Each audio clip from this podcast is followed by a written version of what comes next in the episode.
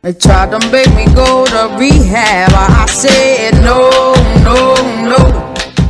Es el más incisivo. No. Es el más probo. No. Es el que más sabe. No. Es el más apropiado. No. Así todo. Sigue haciendo entrevistas. Llega Fede al aire de la temporada 13.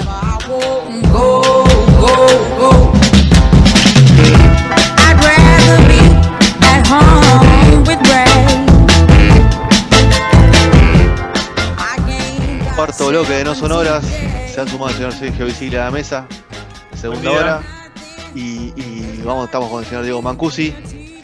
Vestido de, de rojo como su corazón. Ahí como anda. ¿Todo bien? Bien, todo perfecto.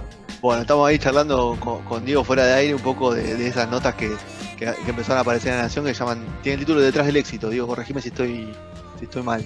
Ahí. No, es así. Es una sección que se llama Detrás del éxito, que, que habla de la fama, de, de todo lo que viene con la fama. ¿Cómo nació esa idea? Porque seguramente, no sé si se la presentaste al diario, el diario te, te convocó para eso, ¿cómo, ¿cómo fue surgiendo eso? Eso es lo primero que te quiero preguntar. No, se la, la propuse yo, fue una idea mía. eh, me intrigó lo, lo que podía pasar a partir de una nota que hice con Cristian Puga, que fue el, el cantante de Los Ladrones Sueltos. No sé si se acuerdan de Los Ladrones Sí. Sueltos. Sí, claro. Eh, y, y la historia que me contó él, eh, me intrigó esa cosa de, de qué pasa cuando uno está muy arriba y de repente las cosas no empiezan a salir tan bien. Eh, a cada uno le, le pegó de distinta manera y me he encontrado con historias buenísimas. Gente que la pasó muy bien, gente que la pasó muy mal. Así que eh, la idea es esa, contar historias.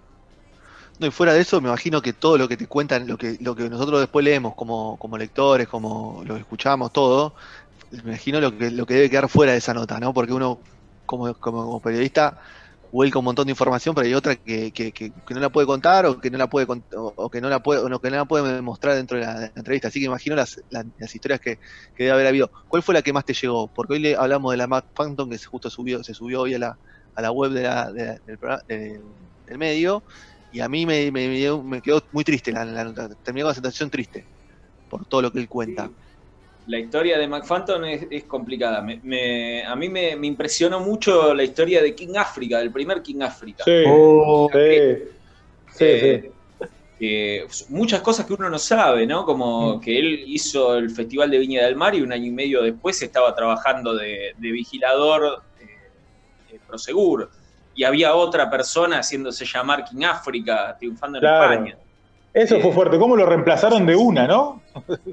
Lo- sí, sí, sí, había otra persona del estudio, eh, se empezó a llamar King África, básicamente.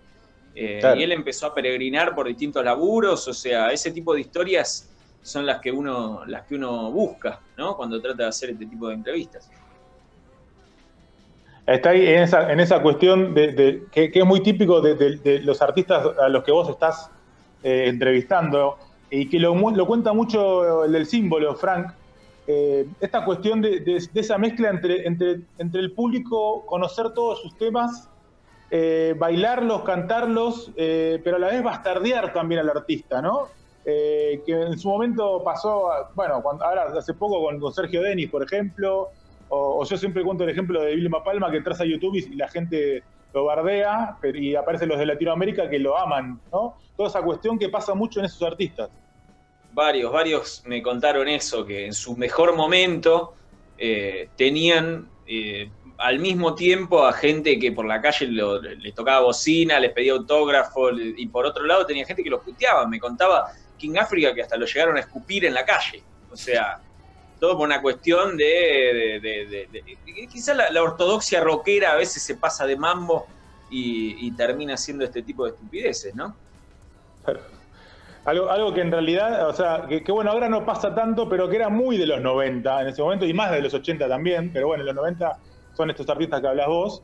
Eh, y y cómo, cómo esa, esa mezcla entre, entre que en realidad uno disfruta, incluso, ya sea donde sea que suene esa canción, eh, yo, uno disfruta a veces esas canciones, por más que después puedas decir que o son más, más, más, más boludas, más fácil, lo que sea, pero son canciones que uno disfruta, es como esa mezcla extraña que se nos da. Sí, yo creo que todo tiene su contexto, ¿no? Me parece que obviamente no, uno en el gusto de uno no, se puede comparar lo que hizo King África con lo que puede haber hecho, no sé, Radiohead. O sea, claramente están en planos completamente distintos de la subjetividad. Lo que pasa es que cada uno también sabe lo que hace. Eh, y, hay artistas que se dedican a entretener y no tiene nada de malo entretener. No es fácil entretener. Eh, a partir de eso, y yo creo que a partir de, muchas de las notas que hice para esta serie, entendí, terminé de entender eso, que hay gente que se dedica a eso y que no tiene nada de malo. Es un trabajo distinto, no es como eh, el artista que quiere hacer su obra magnánima. Se dedica a entretener y, no, es, no es estar robando, es otra cosa. Y, la, pregunta me queda de todo, de toda esta serie, Diego, ¿cómo están los artistas? ¿Estaban proclives a contar su historia? Algunos eh, quisieron ser un poquito más resguardados, los tuviste que tratar de convencer para llegar a, que se abran así y te cuenten las historias, porque hay historias trágicas, hay historias felices, historias que yo, por ejemplo, Sergio nombra la de símbolo, la de símbolo dentro de todo es una de las historias más felices de todas, de, todas las que, las que Diego ahí escribió en la Nación. Pero ¿cómo lo encontraste a los artistas? para, para, la esa charla. Había una predisposición, siempre me encontré con una predisposición muy alta a contar su historia. Eh, se ve que gente que eh, también hay una cuota de catarsis, ¿no? En esto, hay una cuota de me prestan atención o me dan bola en un momento en el que no me dan la misma bola que me daban antes. Eh, entonces, generalmente se dan charlas muy, muy abiertas. Obviamente hay gente más locuaz y más, abierta que otra, pero la verdad es que las generales de la ley es que se dan charlas muy, muy íntimas. Y, bueno, creo que eso se, termina traduciendo en la nota, ¿no? ¿Hay, alguno que, bueno, eh, que tal vez, eh, o sea, dos cosas. Uno, quisieras entrevistar y que todavía no hiciste, si, nos puedes contar, y si alguno tal vez no te dio bola eh, en esto de ir buscando sus historias, ¿no? El único que hasta ahora no quiso ser entrevistado fue Yacimel, con quien llegué a, llegué a hablar, pero él no, quiere ser asociado con esta cosa de la fama efímera. Eh, se, considera otro tipo de artista. Me parece bien, digamos, cada uno eh, se, muestra como quiere mostrarse. Eh, y hay varios que, están ahí en carpeta. la verdad es que uno se va encontrando con las historias a medida que hace las notas, ¿no? Yo no sabía que el...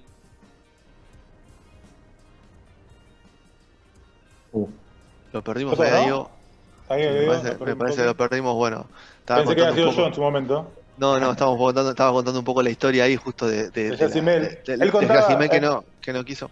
Sí. Hay una nota que eh, una de las que habla que, también es Machito Ponce, ¿no? Y, y Machito Ponce nunca quería relacionarse. Ahí estamos, ¿no? Ahí estamos. Se cortó la luz en mi casa. No, no mirá. Vemos ahí en la oscuridad. Me gusta igual como queda la oscuridad. ¿eh? Estoy acá en el medio de la oscuridad con el, con el 4G eh, sosteniendo como pueda. Así que dale, maravilloso. Se acaba de cortar la luz. Esto es épico, digo. Esto es épico. Esto le, da mucha épica esto a la, Estoy resistiendo como puedo. ¿eh? Muy bien, muy bien. Bueno, ahí Gastón. Gastón o Juli, a ver si quería preguntarle algo. Perdón, Sergio. No, no, está, justo estaba hablando Sergio. Sí, sí, sí. No, yo para cerrar esto y ya vamos a, otras que, a Gastón yo sé que les gusta más. Eh, pasa mucho con estos artistas que, obviamente, en otro nivel de lo que fue en su momento, algunos incluso ni pararon, pero muchos sí pararon y, volvieron. Hay muchos que están, la mayoría en actividad, incluso, ¿no? Sobre todo en lo, que son los musicales, ¿no? Me refiero. Eh, obviamente en otro contexto ya de, su carrera y, por la nostalgia, pero hay mucha actividad hoy día de, todos estos artistas que vos hablas. Sí, sí, sí, hay mucha vuelta, sobre todo. Hay eh, mucha gente que se reconcilió con su personaje después de años de incluso llegar hasta a renegar. Me acuerdo de Machito Ponce que me decía que odiaba que se lo mencionaran. Eh, Machito Ponce se llama Gustavo. Y cuando alguien le decía machito, lo odiaba, o sea, no quería saber nada con eso. Eh, y muchos se reencontraron con, sus personajes años después, y ahí están, están tocando, están dando shows, eh, no, están, siguen en, actividad, claro. Ahora sí, Gastón, dígame. No, no, no, yo ya, estoy para, si quieren, para cambiar de tema, porque estoy muy en, eh, hace un par de meses leí el libro que escribiste acerca del, de la avenida de, de Frank Sinatra Argentina hace ya más de 30 años. Eh, ahí metí lucecita, ¿se nota? Ahí, ahí, está, ahí estamos muy tétricos, muy tétricos. Ahí está. es lo que les eh, puedo conseguir, perdón. Hermoso, hermoso. No, la verdad que a mí, a mí la historia me encantó. De, justo estábamos hablando con Fede en la semana. Eh, Sinatra me parece uno de los artistas, de los mejores artistas del siglo pasado, sin lugar a dudas. Claramente no vino en el mejor momento de su carrera argentina, pero toda la historia que hay detrás de la, de la avenida para acá, que en general nosotros lo relacionamos únicamente con que lo trajo Palito y, y lo terminó quebrando, eh, hay una historia espectacular atrás con toda la relación de Sinatra con el gobierno, con la CIA. Eh, entonces quería preguntarte de dónde, digamos, qué fue el disparador para arrancar a escribir sobre esa historia. Todo surgió de una nota que me tocó escribir a mí por el 35 aniversario de la visita de Sinatra. Eh, a partir de eso, uno cuando escribe una nota tiene una extensión limitada y nos dimos cuenta con mi socio, con mi coautor, con Sebastián Grandi, de que había cosas que no estaban terminadas de desarrollar, que había muchos hilos de donde tirar como para contar una historia muchísimo más extensa eh, y más profunda de lo que se contaba en esa nota. A partir de ahí empezamos el trabajo de investigación que duró más de dos años, dos años y medio, eh, con mucho trabajo de archivo, mucha entrevista, eh, hablamos con todos los personajes, todos los involucrados que todavía están en este mundo, digamos, y, terminamos encontrándonos, como vos decís, con una historia muy, muy interesante, eh, con ribetes que exceden lo musical, lo cultural y llegan a la política, a la alta política. sí, sí, en un momento está como, eh, parece como una ficción tirada para todos lados, como un número uno de repente dice, bueno, quiero meterme en política, quiero, en realidad quiero meterme en servicio secreto o que me usen a mí como una especie de, de agente para llevar mensajes porque tengo acceso a todos. Eso, eso, es, eh, eso es lo más loco de todo, porque Sinatra como agente de la CIA suena como una especie de teoría conspiranoica, ¿no? Parece como esas cosas que no, que no están probadas y sin embargo eh, su propia hija lo, dijo, lo declaró en, su biografía, su autobiografía. Eh, uno no, uno sospecha que tenía sus conexiones con el poder, digamos, incluso antes de investigar pero cuando nos metimos y empezamos a revolver eh, incluso documentos desclasificados de la CIA, cosas así, eh, nos encontramos con que vino más en plan embajador que a cantar Sinatra. Y bueno, esa fue lo, eso fue lo más interesante de toda la historia. ¿Y cómo se encontraron con esos archivos de la CIA? O sea, me, explota la cabeza de pensar cómo llegaron a esos archivos a leer esas cosas. O sea, me parece espectacular. Fue todo un trabajo de archivo eh, muy, muy intenso que se cargó más que nada mi socio Sebastián. Eh, hizo un laburo de, recorrer hemerotecas, de llamar a embajadas, eh, de revolver los, rincones de la internet a los que no se puede entrar, digamos. no quedó nada por, por revolver, biografías, todo lo que tuviera que ver con Sinatra de alguna manera, le prestábamos atención durante toda esa investigación, hasta que finalmente sentimos que teníamos el material y empezamos a redactar, a escribir el libro, que eso fue también, fueron yo diría que unos tres meses de, dedicarnos casi exclusivamente a escribir. Muy bien. Juli. Estaba pensando ¿no? en el vínculo de Sinatra con, con la CIA. Yo vengo jodiendo a los chicos con un podcast que se llama Winds of Change, que está basado en la canción de Scorpions. Y el análisis del podcast es precisamente el vínculo entre los músicos, especialmente en la, época de la Guerra Fría, eh, con la CIA. Y es todo un trabajo para probar lo que contabas recién, ¿no? De, dónde sacar la información, qué, archivos, con qué archivos trabajaron. Y todo un trabajo para probar si efectivamente o no este, los Scorpions de Alemania tuvieron que ver de alguna forma con el final de la Guerra Fría, dando esperanzas con esta canción que, mm, bueno, que la conocemos todos, ¿no? Em, pero eso era, un comentario. Yo lo que quería saber, y, les voy a cambiar de tema otra vez, es sobre, es una curiosidad, eh, sobre qué significa o, cómo llegaste eh, a ser ghostwriter para una editorial ya que estás ahí en las penumbras. Justamente. Eh, tiene que ver con la misma editorial para la que, para la que trabajé con el libro de Sinatra. Eh, yo me cargué más la parte de, redactar el libro. Eh, como decía antes, Sebastián estuvo más en el, en el, día a día de archivo. Y cuando terminamos de, hacer el libro, a, los editores les gustó cierto estilo para redactar y sabían que tenían un libro en ciernes y necesitaban a alguien que lo escriba y así fue como, como terminé escribiendo una autobiografía que no era mía, por supuesto. Eh, Después de escribir de la vida de Sinatra, a una autobiografía que no era tuya. Exactamente. Claramente no puedo decir de quién, pero terminé escribiendo una, una autobiografía en primera persona sobre alguien que no soy yo. No, me imagino que estaba con la, con la boca su, tapada, digo, para no opinar, para nada, ¿no? en las entrevistas, o sea... es muy raro el ejercicio ¿eh? de, hacer una autobiografía porque uno no coincide todo el tiempo con el personaje. Eh, y hay diferencias eh, de, todo tipo, digamos, hasta edad, no sé, hay infinitas diferencias. Y sin embargo, uno se tiene que poner en la piel de ese personaje y redactar como si fuera él, digamos, o ella.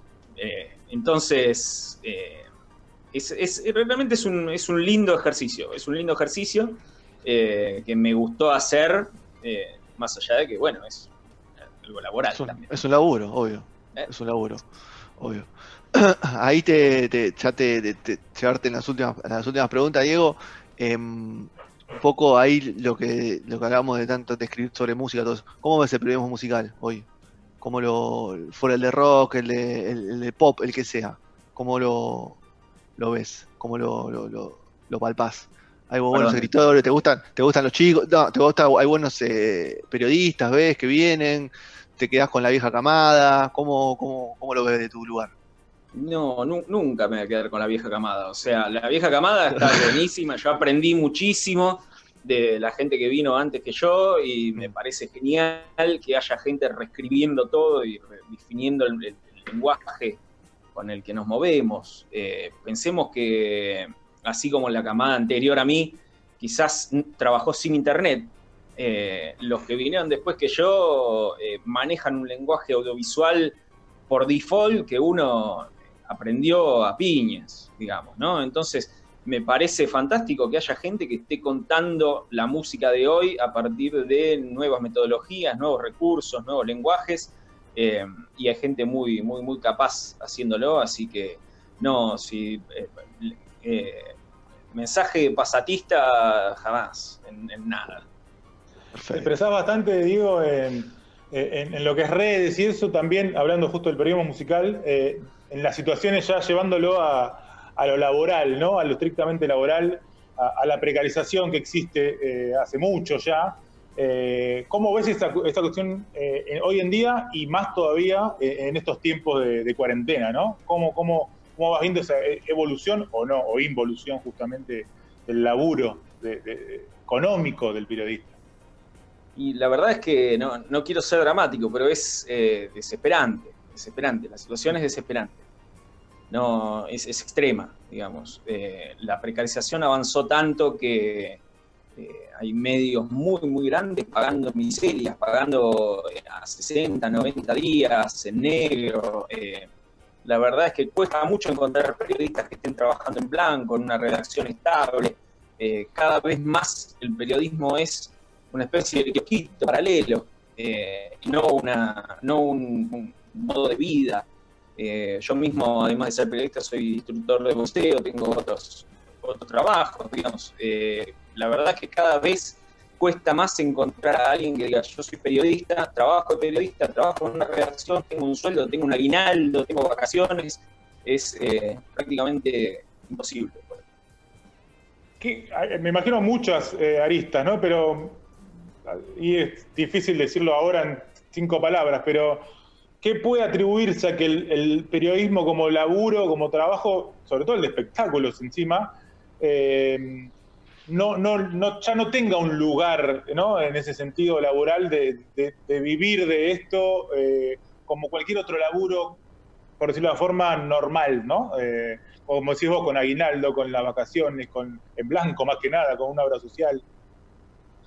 Y yo creo que la figura del colaborador eh, fue la, destrucción de, nuestro, de nuestra área de trabajo. La figura del colaborador se crea para, por ejemplo, si uno está escribiendo una nota sobre ingeniería y quiere invitar a un ingeniero a escribir, uno no puede anotarlo en blanco a ese colaborador eh, ocasional, digamos. Entonces se, inventó para eso, pero después las patronas terminando, terminaron usándolo para periodistas, para gente que hace el mismo laburo que la que está las redacciones. Creo que ese fue el, como el principio del fin, que se instituya eso como regla y que avance cada vez más eh, es, creo que la clave de la precarización que estamos viviendo por hoy. Bueno, Hay lugar, Diego, para darte ya tranquilo que, no, que no siga consumiendo esa batería, eh, lo poco que queda, eh, te saco de así de todo. Hablaste de instructor de voz como, como amante del boxeo. Te voy a preguntar, ¿boxeador preferido que no sea Ali, Leonard, Mano de Piedra, lo que sea. ¿Cuál, cuál es el boxeador que más te, gusta? Loche. Loche. Lejos. Nicolino. Loche. Nicolino. Eh, es, incluso te lo iba a nombrar eh, por, arriba de, varios de los que me nombraste. O sea, para mí es Ali y Loche. El resto viene atrás. Muy bien. ¿Te gusta, el, el, estilista? ¿Te gusta el bailarín? el estilístico. Exactamente. Ojo, que me, me, encantaba Tyson. ¿eh? Tyson fue el tipo por el que entré al boxeo, el que me quedaba hasta las 3 de la mañana a verlo cuando era chico. Eh, Tyson todo lo contrario, digamos, tipo te arrancaba la cabeza. Pero a partir de haberlo practicado, me doy cuenta de que los Loches, los Salí, los Floyd Mayweather son, eh, son imposibles de imitar. Imposible. Muy bien. Diego, gracias por el tiempo, por la buena onda y nada, que vuelva a la luz.